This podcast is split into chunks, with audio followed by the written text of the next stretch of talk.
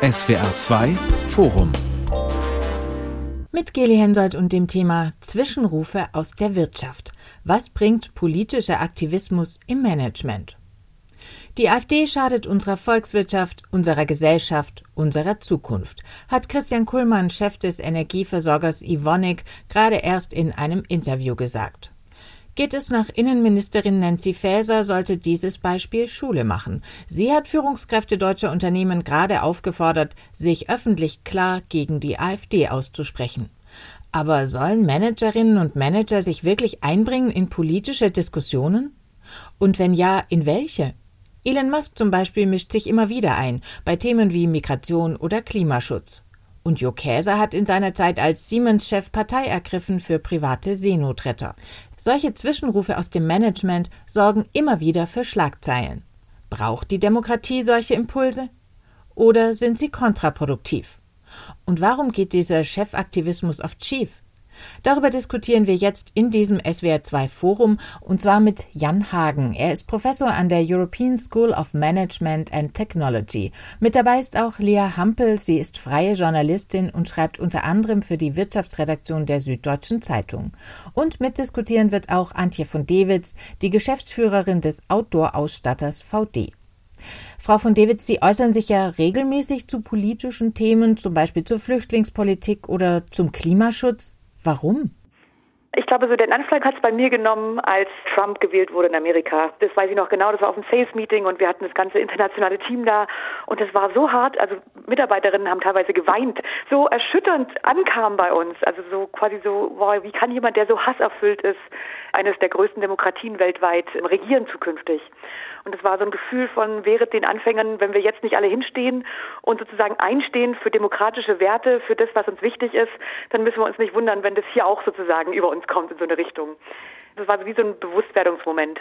Und seitdem setze ich mich und setze sich auch VD für die Themen ein, in denen wir eine Expertise haben und wo wir sagen, das sind demokratischen Werte, dahinter stehen wir und möchten sicher gehen mit unserem Engagement, dass es auch zukünftig so bleibt. Ich habe gelesen, dass Sie in einem Interview auch gesagt haben, dass Unternehmen mehr Haltung insgesamt eben zeigen sollten. Fühlen Sie sich manchmal da mit Ihrem Bekenntnis zur Haltung auch so ein Stück weit alleingelassen von anderen Unternehmerinnen oder Managern? Alleingelassen trifft es vielleicht nicht, weil ich glaube, das ist ja nicht gerade in unserer DNA als Unternehmer, sich hinzustellen und Haltung zu zeigen in politischen Themen. Das war ja in der Vergangenheit noch ganz klar getrennt. Sozusagen ist der politische Vektor, der soziale, der wirtschaftliche und jeder bleibt bitte auf seinem Spielfeld. Ich würde mir von ganzem Herzen wünschen, dass sich Unternehmer und Unternehmerinnen mehr einsetzen, mehr zeigen, mehr Haltung zeigen. Weil ich finde es auch so offensichtlich. Man sieht das in jeder Studie eigentlich. Das Vertrauen der Bevölkerung in die Politik schwindet seit Jahren, in die Medien schwindet seit Jahren. Die einzigen, die irgendwie noch am höchsten stehen, sind die Unternehmer. Und das ist ja auch verständlich. Wir haben ja auch einen großen Einzugskreis sozusagen, eine große Hebelwirkung durch unsere Mitarbeitenden, durch die Lieferantinnen, durch die Kundinnen. Also wir haben einfach einen großen Wirkungskreis. Und ich sehe es auch in Studien, wo werden die Lösungen erwartet? Mindestens ebenso von der Wirtschaft als wie von der Politik. Und was wir momentan aber ganz stark aus der Wirtschaft hören, ist ein allgemeines Wehklagen und Jammern und Schimpfen auf die Politik. Deshalb würde ich mir viel mehr wünschen, dass Unternehmen sich hinstellen und konstruktiv, lösungsorientiert, haltungsstark mit dafür dastehen, dass wir in eine gute Zukunft gehen. Frau Hampel, der Ökonom Milton Friedman hat mal gesagt, die wahre soziale Verantwortung von Unternehmen ist Gewinnmaximierung. Widerspricht dieses Credo dem politischen Aktivismus von Chefinnen und CEOs? Ist es so, dass Milton Friedman ja auch gesagt hat, the business about business is business. Tatsächlich sagt es ja auch schon sehr viel über die Haltung damals aus. Das hatte Frau von Davids ja auch gerade schon gesagt. So ein bisschen die Grundhaltung, das sind getrennte Sphären. Ich finde, das widerspricht sich nicht und zwar aus ganz unterschiedlichen Gründen. Zum einen kann man heute, finde ich, ganz klar sagen, dass die Sphären sich stärker überlappen. Ne? Also die Bereiche, die wir angehen müssen, die Krisen, die, vor denen wir stehen, die sind ja alle sehr groß. Es sind Umweltfragen, das sind Fragen der gesellschaftlichen Gerechtigkeit und so weiter. Und die ragen eben sehr stark in das rein, was Unternehmen tun, zumal Unternehmen ja ganz oft auch eine ganz andere Reichweite haben, als sie es früher hatten. Ne? Es gibt natürlich viele kleine Unternehmen und Mittelständler, aber es gibt auch sehr viele Unternehmen, die global umspannend handeln, die globale Lieferketten haben und so weiter. Insofern finde ich auch ein globaler Einsatz für Themen, die eben global zu lösen sind, ergibt wahnsinnig viel Sinn. Und wenn man Fragen wie Ressourcen und so weiter anschaut, dann haben die ganz viel mit, wie kann man noch wirtschaften zu tun. Also welche Ressourcen gibt es noch? Wenn man über Fachkräftemangel diskutiert, der ja viele Unternehmen betrifft, kann man sehr gut über zum Beispiel Migrationspolitik mitdiskutieren. Das heißt, diese Bereiche überschneiden sich stark. Deswegen widerspricht sich das aus meiner Sicht gar nicht. Und man muss auch sagen, also ich würde an dieser Stelle nämlich, wenn Sie schon Milton Friedman zitieren, was Mark Benioff, der Chef von Salesforce, ja gesagt hat, ist today the business about business is improving the state of the world. Also hm, heute mm, ist die, die Aufgabe verbessern. von Geschäften, die, die, Welt zu verbessern. Und ähm, das ist eine extreme Haltung, aber ich verstehe, wo sie herkommt. Herr Hagen, wenn also Managerinnen und Chefs den Anspruch haben, zumindest ein Stück weit die Welt zu verbessern, birgt es auch ein Risiko? Das ist ein interessanter Aspekt. Also es gibt auf jeden Fall Risiken, also für das Unternehmen selber. Und ich glaube, Elon Musk, der ja nicht scheu ist, seine Meinung zu äußern, hat ja sehr kontroverse Statements gemacht, die im Endeffekt dazu geführt haben, dass das Unternehmen massiv Werbekunden verloren hat. Und da sehen wir es auch tatsächlich an der Bewertung des Unternehmens, dass sie rapide zurückgegangen ist. Nun kann man sagen, das ist Elon Musk, ja, dem gehört sein Unternehmen X und er kann da machen, was er will. Aber grundsätzlich hat das natürlich Rückwirkungen, was ich tue als Unternehmer. Und damit muss man sich auseinandersetzen. Es gibt aber noch eine zweite Kategorie von Risiko, die ich sehe und die wir vielleicht auch im Gespräch noch ansprechen, weil politische Äußerungen können ja in sehr unterschiedliche Richtungen gehen. Und äh, Frau von Dewitz hat aus meiner Sicht einen sehr interessanten und auch guten Fall geschildert, wo man das im Positiven sieht, wie politisches Engagement gemacht werden kann und wo es vielleicht auch notwendig ist. Ja, also gerade in, in Zeiten, in denen es wichtig ist, Signale zu setzen, nicht wegzutauchen, sondern zu sagen, nein, wir müssen Stellung beziehen, wir müssen solidarisch handeln, sei es jetzt mit der Ukraine, sei es vielleicht Flüchtlingspolitik oder Nahostkonflikt. Aber gerade das letzte zeigt schon, da sind vielleicht eine Menge Felder, die sehr schwierig äh, zu navigieren sind. Aber wir haben es an manchen Stellen ja tatsächlich auch mit Protagonisten zu tun, die extremistische Äußerungen äh, machen können, die uns vielleicht auch nicht gefallen, die aber natürlich auch politische äh, Statements sind. Und die Frage ist, wie gehen wir damit um? Wollen wir Unternehmer, die auch ihre wirtschaftliche Kraft eventuell zur politischen Einflussnahme offensiv nutzen? Also ist das, was die Gesellschaft am Ende haben will, oder müssen wir da vielleicht auch ein bisschen vorsichtiger sein? Also ich glaube, wir haben schon genug Einflussnahme und die Frage ist, ob das vielleicht auch an der einen oder anderen Stelle übertrieben wird oder vielleicht sogar ins Negative sich verkehrt. Hm, wo die Gefahren liegen und auch vielleicht innerhalb welcher Grenzen solcher Aktivismus von Unternehmerinnen und Unternehmern sich abspielen sollte, kommen wir auf jeden Fall auch noch drauf. Ich würde erstmal gerne mit ein paar Beispielen in die Sendung starten, mit ein paar Beispielen von Menschen aus der Wirtschaft, die sich eben politisch geäußert haben und auch mal von ihnen hören, ob sie das eine gute Äußerung finden oder ob sie sagen, nee, da würde ich eher nicht mehr mitgehen. Vote the assholes out. Wählt die Arschlöcher ab. Kennen Sie vielleicht die eindeutige Botschaft auf der Rückseite von Hosenetiketten der Marke Patagonia? Ein Statement gegen Frau von Davids, gegen Donald Trump. Würden Sie auch so weit gehen? Also könnte man sowas auch in Ihren Etiketten irgendwann lesen oder sagen Sie, nee, geht zu weit? Nee, geht mir total zu weit. Weil was ich ganz wichtig finde bei politischen Statements ist, dass die, egal mit wem man es zu tun hat, dass die wertschätzend bleiben, dass man sachlich bleibt, dass man argumentiert, dass man die Menschen mitnimmt und dass man nicht auch noch als Unternehmen dazu beiträgt, die Gräben zu vertiefen. Also ich sehe meine Aufgabe als Unternehmerin, eine gesellschaftliche Rolle zu haben, indem ich sozusagen dazu beitrage, die Gesellschaft zusammenzuhalten und dann eher sozusagen mit den positiven Beispielen komme oder wie geht's denn doch und warum ist denn das doch gut und basierend auf demokratischen Werten, aber nicht dazu beitragen, dass die Gräben noch tiefer werden. Und ich finde, so ein Statement trägt absolut dazu bei, dass es zwei Fronten werden und das hilft niemandem. Zumal ja das Spannende eigentlich ist, was Unternehmerinnen und Unternehmer beitragen können, ist so eine Fachsicht und auch eine Sicht von Menschen, die einfach sehr viel gesehen haben, oft, die in sehr vielen Bereichen unterwegs waren. Und deswegen ist es ja schade, wenn dann quasi so gerade diese einfachen Botschaften, die braucht es ja in den Debatten, die gesellschaftlich gerade stattfinden, eigentlich weniger und nicht mehr. Ne? Deswegen finde ja. ich gerade solche Beispiele wahnsinnig schade und es eben auch interessanter, wenn jemand aus seiner Expertise spricht. Ja, genau. Das ist exakt der Punkt. Also das, wir haben uns auch dahin gearbeitet, wir haben uns auch sozusagen für uns Expertise selbst aufgebaut und für uns sind ganz klare Spielregeln. Wir äußern uns da, wo wir Expertise haben, die aus unserem Daily Business kommt, wo wir best Best Practice zeigen können und sagen können, schaut doch mal her, es funktioniert ja doch. Oder seid doch mal optimistisch, guck mal, wir haben hier Lösungen. Wo wir argumentieren können aus dem, was wir erlebt haben, wo wir einen Beitrag zu leisten können. Also nicht einfach nur blind Meinungen reinschmeißen, sondern da, wo wir wirklich einen Beitrag zu leisten können, da äußern wir uns.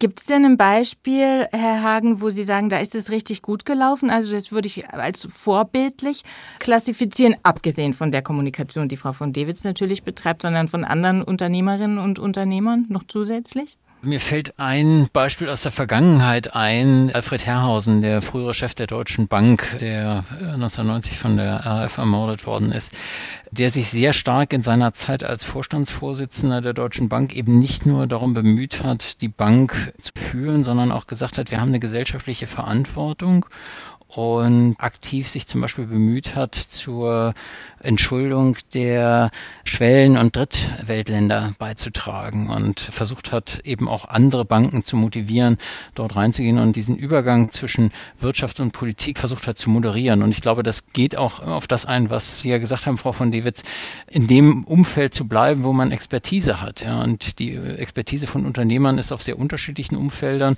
Insofern kann man an der Stelle auch an verschiedenen Feldern arbeiten, aber es ist, glaube ich, eben nicht hilfreich, dann so plakativ zu agieren, wie es der Chef von Patagonia gemacht hat. Hm. Frau Hampel, Sie haben ja viel mit Wirtschaftsmenschen zu tun in Ihrer Arbeit als Journalistin, interviewen auch viele. Wenn Sie jetzt mal so uns einen Überblick geben, halten die sich dran? Also das heißt, wenn sie sich äußern zu öffentlichen Debatten, bleiben die innerhalb des Rahmens, den Frau von Dewitz und auch Herr Hagen gerade so umrissen haben, oder gehen die auch drüber hinaus?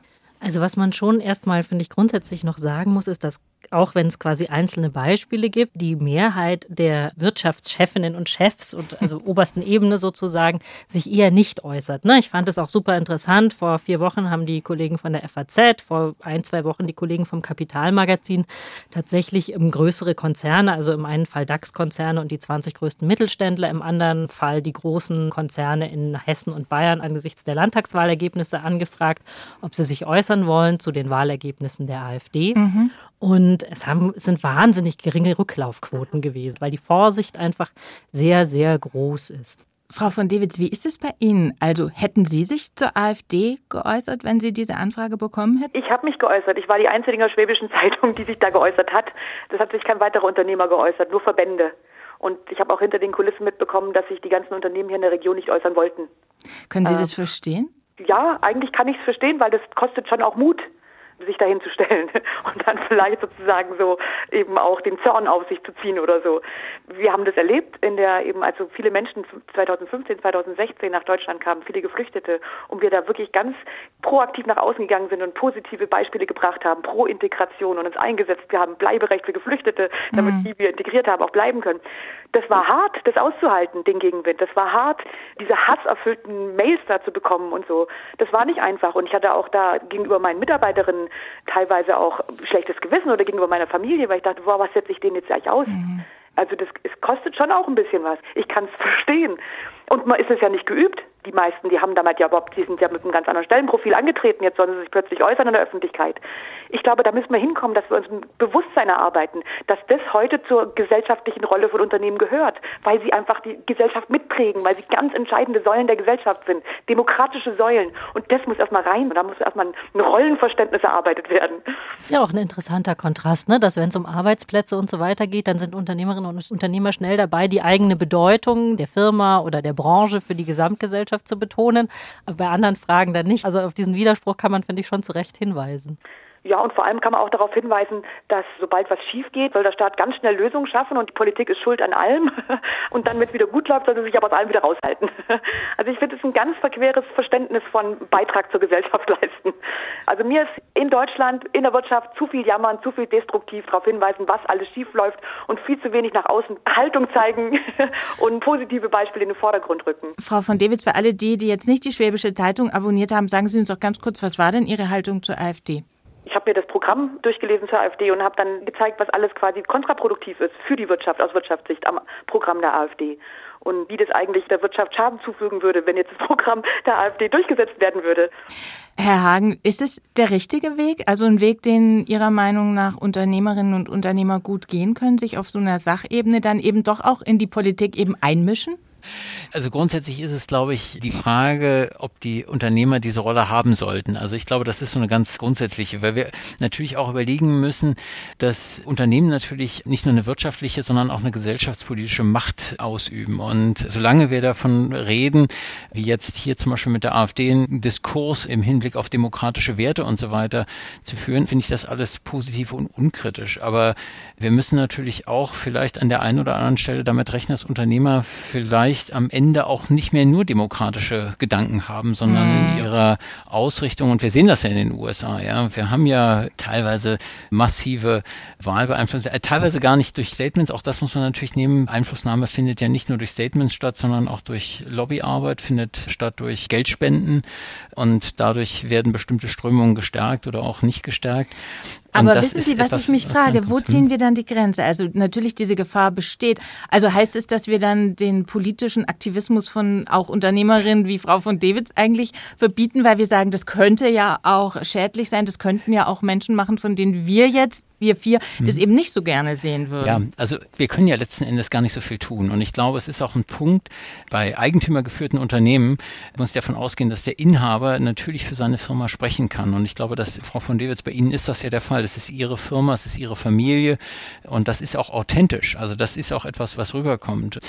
Aber die Frage, die sich natürlich stellt, ist, wie sieht das zum Beispiel bei den Publikumsgesellschaften aus? Was ist das Mandat eines DAX-Vorstandes? Natürlich hat er eine eigene Meinung, aber was bin ich als Aktionär, was bin ich vielleicht auch als Gesellschaft bereit, an Einflussnahme zu tolerieren? Und darüber müssen wir vielleicht auch ein Stück weit nachdenken. Und wie gesagt, das Ganze ist unkritisch, solange sich das in diesem demokratischen Rahmen bewegt. Aber es kann ja durchaus sein, dass der ein oder andere plötzlich anfängt, auch autoritäre Fantasien zu entwickeln. Und wir sehen das ja bei Elon Musk, ja, dass wir plötzlich jemand haben, der da komplett an manchen Stellen freidreht mhm. und wie toxisch das unter Umständen auch wird. Also ich will jetzt nicht so ein Schwarz-Weiß malen, ich versuche nur so zu sagen, es ist vielleicht nicht nur eine Dimension, die wir da berücksichtigen müssen. Also ich kann die Sicht total nachvollziehen und ein Blick nach Amerika finde ich auch, sie haben durchaus seine Berechtigung.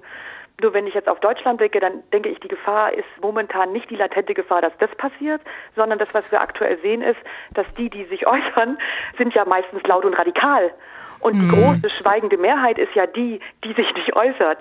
Das ist ja eigentlich viel mehr unser Problem, denke ich. Also brauchen ja wir eigentlich mehr, mehr so Jo Käsers zum Beispiel, der ich ja glaube, schon. Genau, wir brauchen mehr, die für unsere demokratischen Werte einstehen. Und da würde ich mal ganz groß behaupten, dass die allermeisten Unternehmen ja diese Werte teilen mhm. und mit Besorgnis ja auch gucken auf die gesellschaftliche Entwicklung, aber sich nicht äußern. Und da sehe ich tatsächlich eine Verantwortung für die Gesellschaft, einen Beitrag dazu zu leisten, dass eben die Entwicklung nicht so wird wie in Amerika. Zumal doch so ist, dass quasi, wenn es eine größere Anzahl an Unternehmerinnen und Unternehmern gäbe, die sich äußern würde, wären die einzelnen radikalen Stimmen, also ich finde auch, ehrlich gesagt, grundsätzlich sollten sich auch Menschen äußern können, die nicht der Meinung sind, die jetzt Sie drei und ich haben. So. Mhm. Ja. Im Gegenteil, ich finde das sehr wichtig, aber es ist, wäre eben eine größere Vielfalt im Idealfall, wenn sich dann eben verschiedenste Menschen aus der Wirtschaft dazu äußern. Und dann sind natürlich einzelne extreme Stimmen auch nicht so laut, einfach aufgrund ja. des Masseprinzips. Das fände ich schon mhm. erstrebenswert.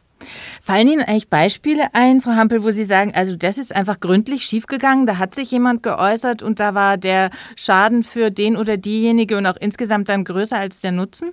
Ich würde, bevor ich diese Frage beantworte, gern negativ und positiv definieren wollen, weil mhm. Sie können natürlich, also Sie können wir müssen auf der gesellschaftlichen Ebene, kann man sagen, es hat entweder was für die Debattenkultur getan oder sie eben vergrätzt, so wie Herr Musk das getan hat. Oder sie können auf die unternehmerische Ebene gehen, wo sie sagen, das Unternehmen hat Kundinnen oder Kunden verloren oder hat eben Ärger mit seinen Investoren gekriegt. Ein Beispiel, was mir schon einfällt, ist Larry Fink, der Chef von BlackRock, mhm. der sich ja immer wieder politisch geäußert hat und der ja dann tatsächlich von einem, wenn auch relativ kleinen Stakeholder Ende vergangenen Jahres Rücktrittsforderungen entgegennehmen musste, weil sie gesagt haben, er äußert äußert sich sehr stark zu politischen Themen mhm. und hält sich aber in seinem Handeln tatsächlich nicht dran, weil er weiter fossile Brennstoffe fördert und so weiter. Das heißt, wenn es so eine Dissonanz gibt zwischen dem, was jemand fordert zum Beispiel und dem, was das Unternehmen tatsächlich tut, dann ist die Wahrscheinlichkeit, dass es scheitert, besonders hoch. Deswegen finde ich das ein sehr interessantes Beispiel. Das war ja auch der Fall bei Siemens. Ich meine, Jo genau, Käser hat Joe sich Käser irgendwie, so, ja, genau, genau, da eindeutig positioniert für Klimaschutz und genau, es war ein Kohleprojekt in Australien, wo Siemens gleichzeitig noch irgendwelche Teile geliefert hat, was dann dem Konzern ziemlich um die Ohren geflogen genau. ist. Genau, und er mhm. wurde auch von Investoren angegangen oder beziehungsweise er musste sich, glaube ich, in der Wirtschaftswoche vorwerfen lassen, dass er quasi erst seine Aktionäre hätte befragen müssen, bevor er sich politisch äußert. Und Luisa Neubauer war dann doch am Ende nicht Teil seines Aufsichtsrats, was, glaube ich, auch eher unangenehm war, weil er das ja groß angekündigt hatte. Also es war alles eher nicht so. Eher nicht so Positiv, gut, genau, ja. nicht genau. so gut für ihn. Wenn man über Unternehmer spricht, die sich gesellschaftlich und politisch äußern, dann fällt zumindest hier in Baden-Württemberg eigentlich immer ein Name, nämlich das ist Wolfgang Grupp von Trigema, der äh, sich schon zu sehr vielen Sachen geäußert hat. Ich glaube, wir treten ihm nicht zu nahe, wenn ich sage, er vertritt eher konservative Thesen, zum Beispiel auch zum Homeoffice oder so. Wie kommt denn sowas bei den Leuten an?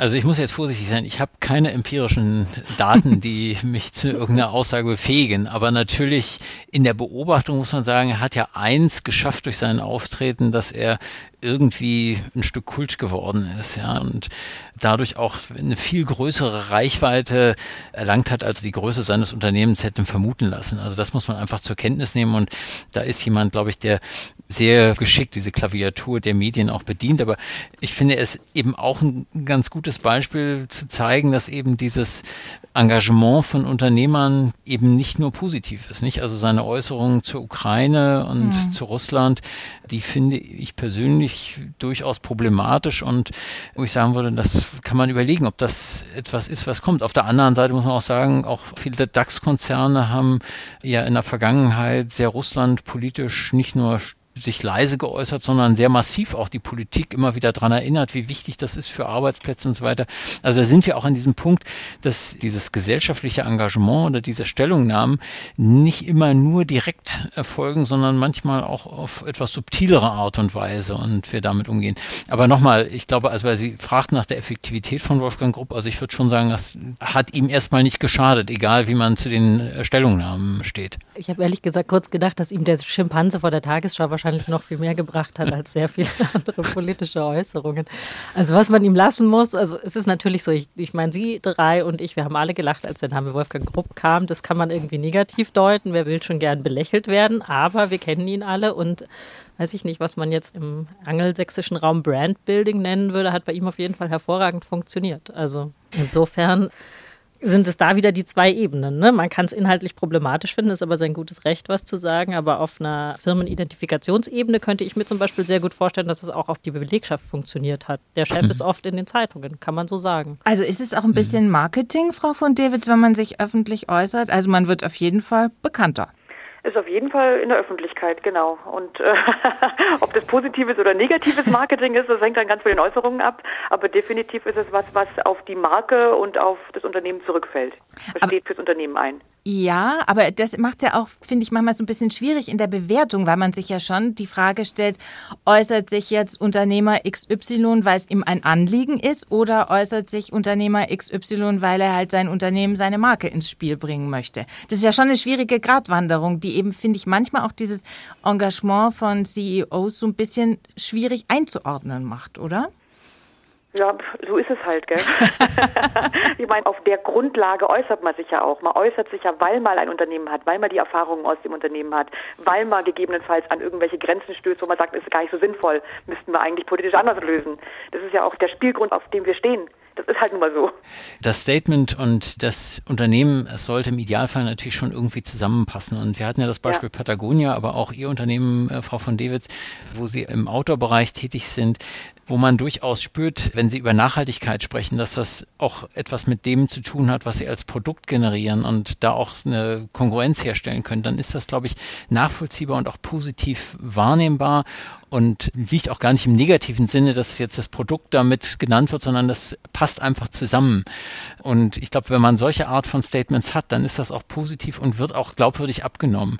Wir hatten umgekehrt den Fall Joe Kaeser und das ist, glaube ich, gerade so ein schönes Gegenbeispiel, ja, wo man eigentlich merkt, ja, da will jemand etwas machen, aber das Unternehmen ist überhaupt nicht darauf ausgerichtet oder bei weitem nicht so weit, wie es eigentlich das Statement kommt. Und wenn dann quasi nur das Vorzeigen im Vordergrund steht und man möchte irgendwie gefallen, man möchte diesem gesellschaftlichen Kurs in irgendeiner Weise gerecht werden, dann wirkt das irgendwie nicht wirklich glaubwürdig und dann ist es, glaube ich, auch fürs Unternehmen nicht äh, am Ende positiv. Aber wenn das zusammenfällt, dann glaube ich, ist das sowohl gesellschaftlich positiv als auch für das Unternehmen positiv. Macht es vielleicht Sinn, auch sowas zu trennen? Also zu sagen, ich als Privatmann, Privatfrau habe diese Meinung und spreche jetzt eben nicht als Chef meines Unternehmens, also sozusagen unterschiedliche Kanäle zu bedienen. Frau von Davids, Sie twittern immer als VD-Chefin oder Sie haben nicht noch Antje von also, Davids privat? Twitter tue ich gar Oder? nicht. Das ist mir zu hasserfüllt. Da bin ich vor ein paar Jahren ausgetreten. Okay. aber LinkedIn mache ich, genau. Also Sie LinkedInnen aber als Chefin von VD. Sie haben nicht noch einen privaten. Ja, ich habe keine mehreren Hüte auf. Ich bin eine Person.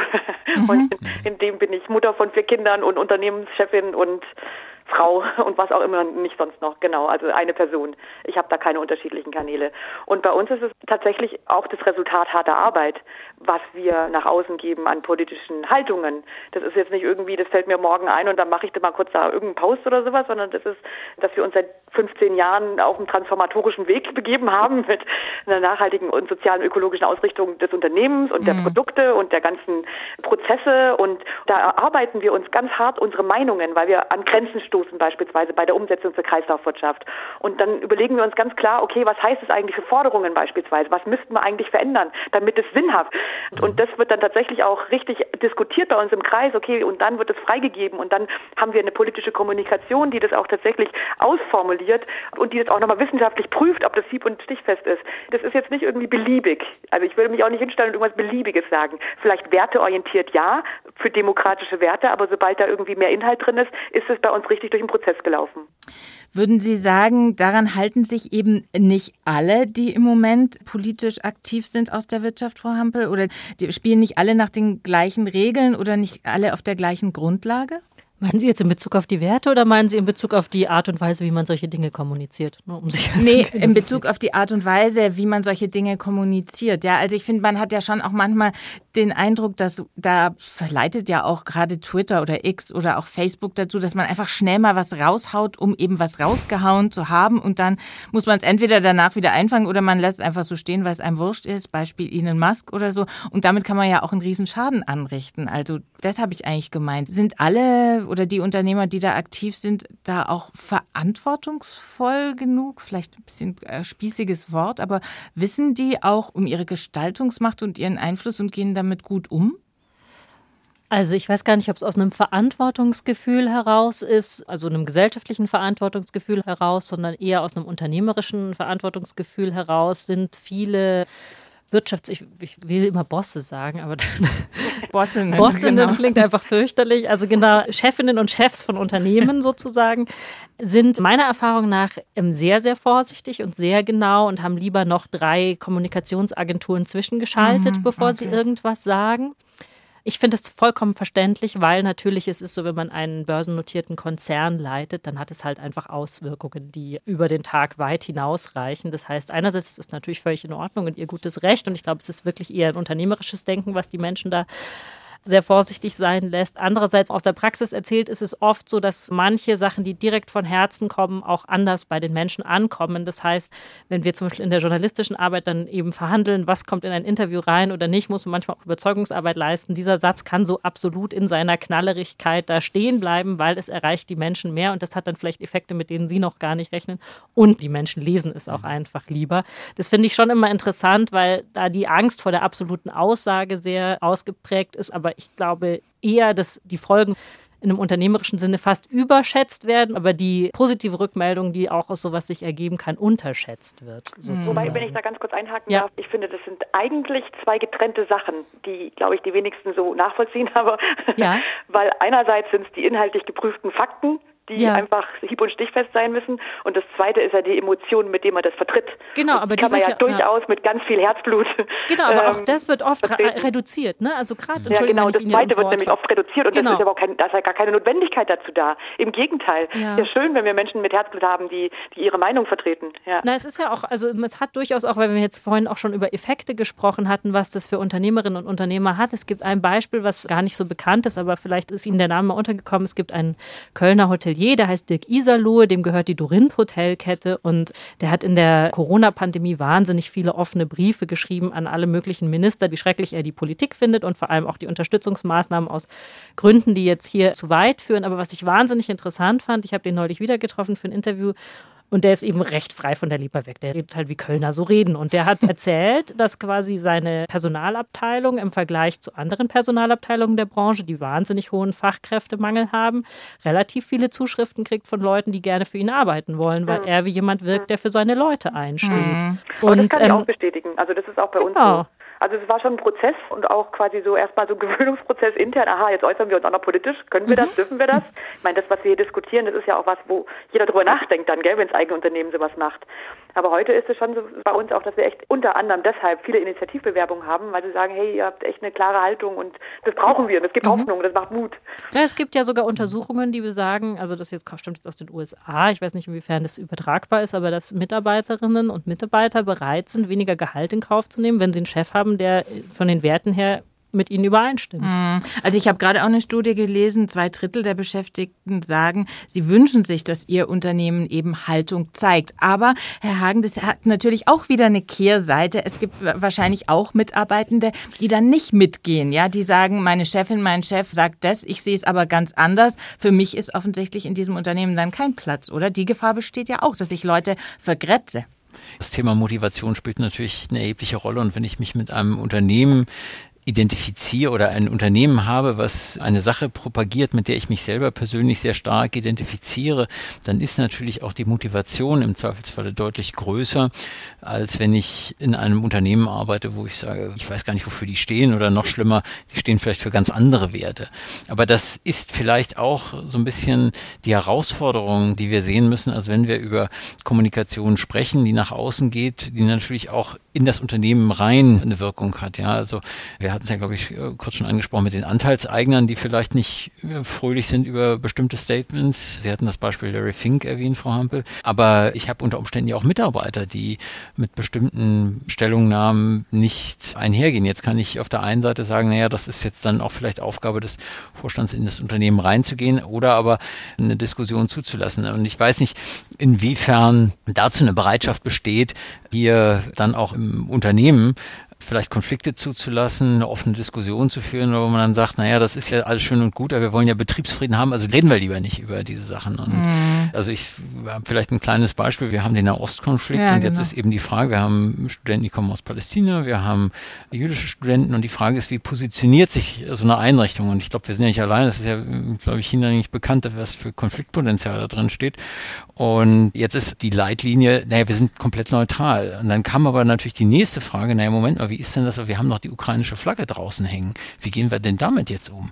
Und dann war die Konsequenz, kann man jetzt sagen, ist gut oder schlecht, dann zu sagen, ja, eigentlich müssen wir die jetzt abhängen, weil wir sind ja neutral. Ja? Und mhm. das ist so ein bisschen die Frage auch, wozu führt das? Und das ist dann vielleicht auch wieder der Grund, warum vielleicht, das hatten wir ja auch, eben der eine oder andere im Unternehmen sagt, oh Gott, ich will diese Büchse der Pandora gar nicht öffnen. Wir sind neutral, wir äußern uns einfach nicht dazu. Ja, und das ist dann vielleicht die Konsequenz, die daraus kommt.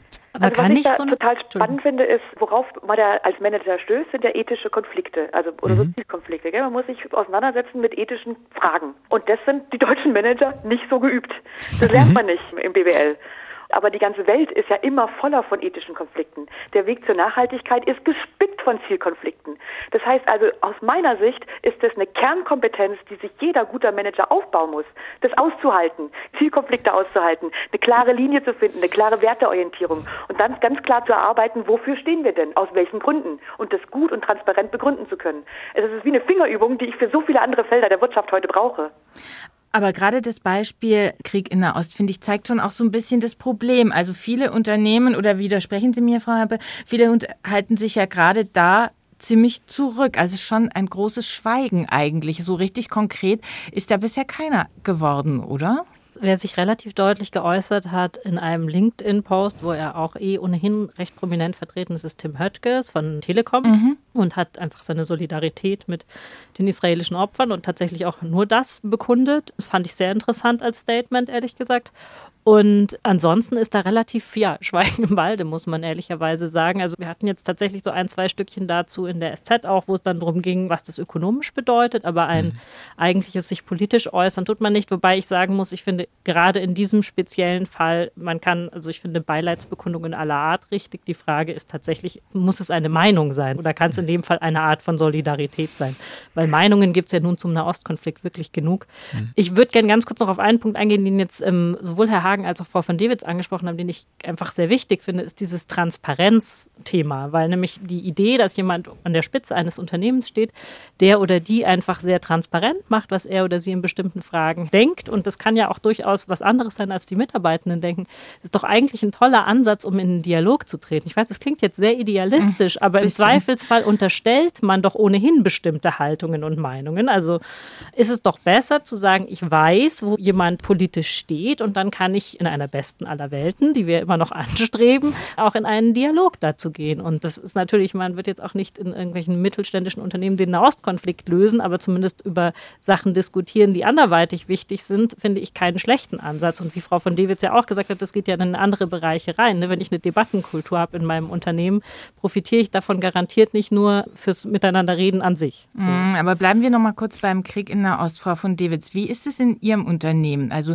wie sind Sie damit umgegangen? Haben Sie die Ukraine-Flagge abgehängt? Ganz bewusst nicht geäußert zum Nahostkonflikt, weil wir ja tatsächlich da überhaupt keine Berührungspunkte haben.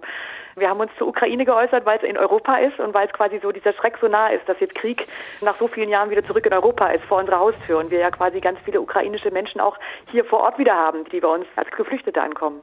Deshalb haben wir uns zur Ukraine geäußert, weil wir ja auch 2015, 2016, bei uns arbeiten über 30 Geflüchtete. Da ist die Nähe viel näher, da können wir schöpfen aus unseren Erfahrungen. Zum Nahostkrieg habe ich nur, also überhaupt gar keine Expertise. Da sehe ich mich überhaupt nicht geeignet für oder irgendwelche Stellungen zu beziehen oder Haltung zu zeigen. Aber spannenderweise kam nämlich genau die Frage dann, warum äußern wir uns eigentlich in der Ukraine und dann nicht? Ja, was machen wir dann? dann? Dann schreiben wir eben dazu einen Artikel bei uns im Intranet und begründen, warum wir das da gemacht haben und an der Stelle nicht tun. Und dass wir aber natürlich Mitgefühl mit sowohl israelischen als auch palästinensischen Opfern haben. Aber dass wir uns nicht befähigt fühlen, da jetzt Haltung zu zeigen. Ja. Das ist doch auch eine Art von Transparenz. Das ist doch super. Genau, also, genau. Das, genau. War, das ist eigentlich ein Beispiel dafür, was gerade in der Runde auch schon gesagt wurde, ja. Wir haben ja jetzt viel darüber geredet, dass Unternehmerinnen, Unternehmer, die Wirtschaft insgesamt da eben auch Verantwortung hat, auch gesellschaftliche Verantwortung. Ist es vor diesem Hintergrund nicht auch fast ein bisschen eine Leerstelle, wenn sich eben bei so einem brisanten Thema dann doch alle zurückhalten und keiner sich irgendwie positionieren möchte? Das ist eben der Spagat, ja. Also wenn ich also vor allem vielleicht Stellung, muss man hm? noch mal fragen. Also Frau von David sagt, sie hat da keine Expertise. Ist das der Grund oder ist der Grund vielleicht auch eher, dass man sich da nicht angreifbar machen will, dass man das Gefühl hat, egal was ich sage, einer von beiden fühlt sich immer angegriffen, also sage ich lieber gar nichts? Also wir haben halt für uns sehr auch teilweise schmerzhaft erarbeitet. Wir äußern uns dann, wenn wir selber Expertise haben. Ich verstehe das, ja. Genau, und das ist in dem Fall nicht. Und wir haben uns einfach vorgenommen, wir überschreiten diese Grenze nicht. Aber die Frage ist, aus welcher Motivation sich jetzt die anderen nicht äußern? Herr ja, die äußern sich ja in anderen Felden sowieso schon nicht. Warum sollten wir jetzt gerade bei so schwierigem anfangen? Aber bei der Ukraine gab es schon sehr viele Solidaritätsbekundungen. Also nochmal, ja, ja. Herr Hagen, wie erklären Sie sich diese Zurückhaltung jetzt gerade bezogen auf den Krieg im Nahen Osten? Ich glaube, da brauchen wir nicht so weit zu gucken. Wir haben natürlich wirtschaftliche Interessen, wir in Deutschland, aber natürlich die Unternehmen in einer Region, wo die Kaufkraft sehr unterschiedlich verteilt ist. Israel ist ein sehr kleines Land, ist ein sehr kleiner Markt, da wird nicht viel exportiert. Die arabische Welt ist vielleicht jetzt auch nicht die größte Nation für deutsche Exportgüter, aber brauchen wir nur Rüstung oder sowas. Es gibt genügend Felder. Auf jeden Fall, dieser Markt ist deutlich größer. Will ich mich da exponieren? Will ich eventuell mögliche Kunden verärgern? Muss ich nicht, indem ich mich zurückhalte und dann habe ich halt die Stille. Und das ist natürlich eben diese Kehrseite des Engagements oder beziehungsweise des nicht erfolgten Engagements, dass ich eben vielleicht für bestimmte Themen, die nicht wehtun, da haben wir Äußerungen und da, wo es plötzlich auch wichtig wäre, haben wir dann nur Stille. Und das ist natürlich auch etwas, was vielleicht nicht so wahnsinnig positiv ist. Ändern Kunden Kundinnen und Kunden tatsächlich ihr Kaufverhalten, weil irgendein CEO irgendwas gepostet hat? Na, ich glaube, im internationalen Raum würde ich schon sagen, steht immer im Raum, dass gesagt wird, da gibt's Boykottaufrufe, weil, was weiß ich, sich eine Firma jetzt pro-israelisch geäußert hat und damit ich dann auch rechnen muss. Also ich finde es insofern ja schon interessant. Wir reden sehr viel über Antisemitismus, der in Deutschland aufkommt. Und komischerweise von Unternehmen hört man relativ wenig zu diesem Thema. Und also gerade wenn wir über gesellschaftspolitisches Engagement sprechen, wäre das natürlich so ein Kernthema. Insofern gäbe es da vielleicht schon die Möglichkeit, das eine oder andere zu machen. Aber nochmal, die Frage ist ja, was bewegt äh, Führungskräfte, sich zu äußern oder nicht zu äußern. Und ich glaube, einer der Einflussfaktoren ist eben, was sind Risiken? Wir haben ja auch am Anfang gesprochen und ein Risiko ist eben, dass ich am Markt bestraft werde. Ja. Schauen wir nochmal auf die Zwischenrufe aus der Wirtschaft, über die wir heute sprechen, so ganz allgemein. Frau von Dewitz, die richten sich ja oft auch an die Politik. Haben Sie denn den Eindruck, die werden da auch gehört? Ja, also das habe ich inzwischen auf jeden Fall. Also ich bin ja auch im Bundesvorstand des Verbands der nachhaltigen Wirtschaft und da quasi in dem Umfeld äußere ich mich ja auch ganz viel zu nachhaltigen wie, wie müsste eine nachhaltige Politik, wie müssten nachhaltige Rahmenbedingungen aussehen, damit nachhaltiges Wirtschaften nicht die Ausnahme ist, damit es nicht die Ausnahme ist, Verantwortung zu übernehmen für seine Produkte, sondern dass das mehr in Standard kommt. Und das, was das leistet für die Politik, ist, dass es ja so ein bisschen Gestaltungsspielraum schafft, weil ansonsten sind sie damit konfrontiert mit extremem Lobbyismus und Protektionismus, was alles nicht geht mhm. und warum die Wirtschaft jetzt wirklich stirbt, wenn das jetzt auch noch kommt. Und da stehe ich, aber auch die anderen Unternehmen dafür zu sagen, nee, guck doch mal, wir setzen das bereits um und wir schaffen das und wir brauchen das sogar, damit wir in Deutschland vorankommen. Aber gerade die Grenze zwischen Lobbyismus und Aktivismus ist halt echt auch eine schwer zu definierende, oder? Also wann fängt der Lobbyismus an und endet der Aktivismus oder andersrum, Frau Hampel? Ich würde ja sagen, Lobbyismus ist das, was wir nicht sehen und Aktivismus mhm. ist das, was wir sehen. Deswegen bin ich im Zweifelsfall eher für den Aktivismus. Das ist, bin ich wieder beim Schlagwort Transparenz. Also mir ist es lieber, ich weiß, wofür sich jemand einsetzt, auch wenn das nicht das ist, was meiner Agenda entspricht, als ich weiß es nicht. Ne? Und weiß ich nicht, wenn man jetzt die Anzahl der Lobbyisten, die bei den COP-Verhandlungen wieder sitzen, sieht, dann ist es mir lieber, ich weiß von vornherein, für was Firmen stehen. Deswegen, ich würde schon sagen, das kann man einigermaßen trennen. Sie haben gesagt, Sie halten diesen Aktivismus für wichtig. Es gibt aber noch nicht ausreichend Unternehmerinnen und Unternehmer, die bereit sind, diese Rolle auch zu übernehmen. Wie lässt sich denn so ein Aktivismus vielleicht noch stärker anregen? Wie motivieren wir Menschen aus der Wirtschaft eben stärker auch politisch Haltung zu beziehen? Was braucht es da vielleicht auch für eine kulturelle Veränderung, Frau von Davids, wenn Sie mal so auf Ihre Kolleginnen und Kollegen gucken? Was glauben Sie, wäre da gut? Also ich glaube, indem wir auf keinen Fall sagen, dass es Aktivismus ist, weil dann gehen bei allen die Warnsignale an und sagen, dann müssen wir ein gutes Framing finden, ja. Klimakleber. okay, dann liefern Sie uns das bessere Schlagwort. Also wie werben wir also für das, was Sie sich jetzt von Ihren Kollegen wünschen? Ja, unter welchem Schlagwort? Ich würde eher quasi von Haltung zeigen sprechen, von Verantwortung übernehmen, sich bewusst werden, welche gesellschaftliche Rolle Unternehmen in der Gesellschaft wahrnehmen. Und entweder fülle ich die aus oder ich bin da mangelhaft unterwegs. Denn ob ich die Rolle will oder nicht, ich habe diesen Einfluss. Ich habe die Mitarbeiterin, ich habe die Lieferantin, ich habe die Kundin, ich habe diesen Einzugskreis. Und entweder habe ich eine bedeutungsvolle Stille und Leere, die gefüllt wird von lautem Geschrei von radikalen Posen von irgendwo anders, mhm. oder ich fülle die. Und ich denke, dass dieses Bewusstwerden, welche Rolle heute Unternehmen in der Gesellschaft spielen und welche Tragweite sie entweder einnehmen oder eben wo sie versagen, das ist, glaube ich, ein Bewusstwerdungsprozess aus meiner Sicht. Und eben, ich glaube, ganz viel sich das bewusst zu machen, dass ja, auf jeden Fall wird es dafür sorgen, dass du auch negative Stimmen kriegst. Es mhm. ist so, weil das ist eine Profilierung und eine Profilierung sorgt immer dafür, dass du Leute hast, die finden das super und Leute, die finden das eben nicht toll. Und ja, du wirst den einen oder anderen Kunden auch verlieren, aber das ist halt so.